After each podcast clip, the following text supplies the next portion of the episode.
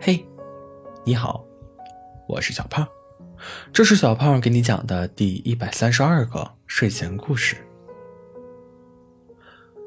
却道那年公主喜欢上了父皇派来保护她的暗卫，整日用各种小手段逼他现身，乐此不疲。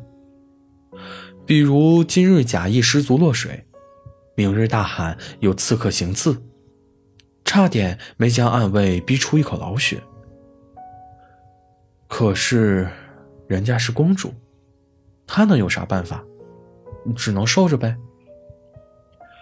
暗卫有点无奈的摇头，唏嘘不已，望着眨巴着眼的俏皮公主，只能扶额苦笑，眼中却毫无责怪公主的意思，反而愈加温柔。公主长得讨人喜欢，没有架子，也从不莫名其妙的向下人撒气，在国王面前也备受宠爱。如此受人宠爱的公主，却屡次三番遭到不知从何处而来的谋杀。暗卫就日复一日的在暗处保护着公主，直至那日，由于他的疏忽。公主被刺客所伤，血流满地。太医说醒不醒得过来，只能看公主的命了。他们束手无策。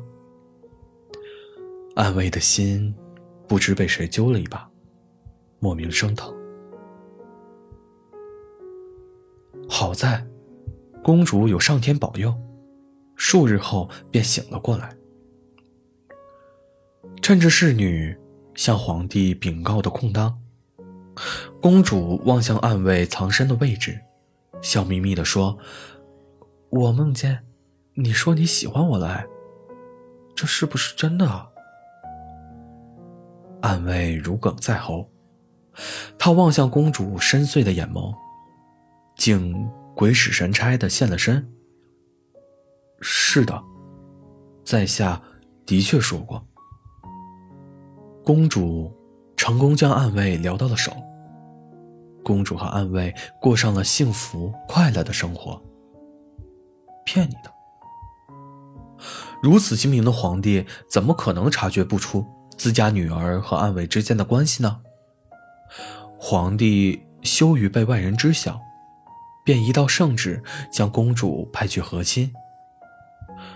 公主一脸冷漠，咱。抗旨私奔不成吗？于是，皇帝削去了暗卫的一切职务。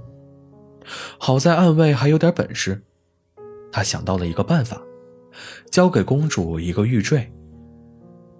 你带上它，和亲那天我带你走。公主欣喜若狂，这是定情信物吗？捧着玉坠，笑得痴痴的。和亲那日，普天同庆。公主穿上大红嫁衣，带着玉坠上了马车。即将与心爱之人私奔的感觉，自然再好不过了。暗卫果然如约而至，他搅浑了和亲现场，带着人劫走了公主。公主和暗卫过上了幸福快乐的生活。还是骗你的。这只是天下百姓普遍流传的版本而已。暗卫没有把什么玉坠给公主。公主和亲当天，暗卫也没有来。公主在马车内苦苦等了一天，无限延长出发的时间，还是等不来暗卫。公主心灰意冷，挥了挥手，示意可以出发了。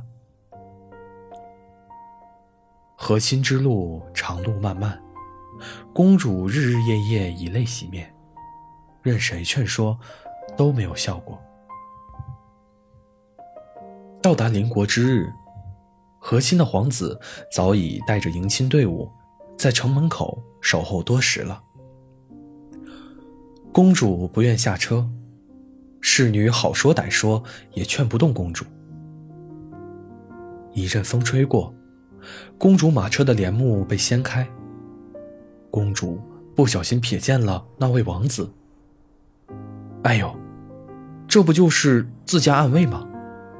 这小兔崽子怎么不早点告诉我？公主喜笑颜开，提起嫁衣便下车扑向暗卫。公主和暗卫过上了幸福快乐的生活。依旧是骗你的，这是茶馆说书人口中的版本而已。暗卫将一枚玉坠交给了公主，这是真的。暗卫和心当天来劫人，这是假的。暗卫是邻国皇子，这还是假的。暗卫是敌国细作，这是真的。暗卫奉命潜入皇宫，意在刺杀公主。他守了公主三年，也筹备了三年。当年并不是由于他的疏忽，公主才被刺伤，而是因为那个刺客原本就是暗卫。只是那日，他并未下狠手，心里还在纠结着是否还要补一刀的时候，公主便醒了过来。那时的公主笑眼盈盈，对着暗卫说：“我梦到，你说你喜欢我了，这是不是真的？”暗卫的目光触及公主的那一刻放弃了，他像往常一样现身，揉了揉公主的头。是的，在下的确说过。核心前日。他确实将一枚玉坠交给了公主。玉坠是暗卫国家识别身份的信物，能保命。这是暗卫对公主最后的温柔。暗卫亲手将公主送上了和亲的马车，无论公主如何哭喊，他都恍若未闻。送走公主的那日。暗卫独自在皇宫下的那棵大树，坐了一整晚，远远的眺望着公主远去的方向。翌日，暗卫动身回国，刺杀公主的任务失败了。等待他的会是什么？他也不知道。只是，今生再也见不到公主了。暗卫永远不会知道，公主在去和亲的路上砸开了他送的那枚玉坠，用碎玉割破了手腕。待人发现时，却为时已晚。公主血流而死，冰冷的身躯斜靠在马车上。那时的公主嘴角噙着笑，也不知梦见了什么，许是梦着暗卫了吧。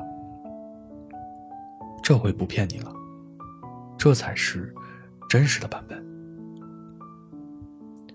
好了，故事讲完了。故事来自微信公众号“睡前故事糖果屋”，我们下次再见，晚安。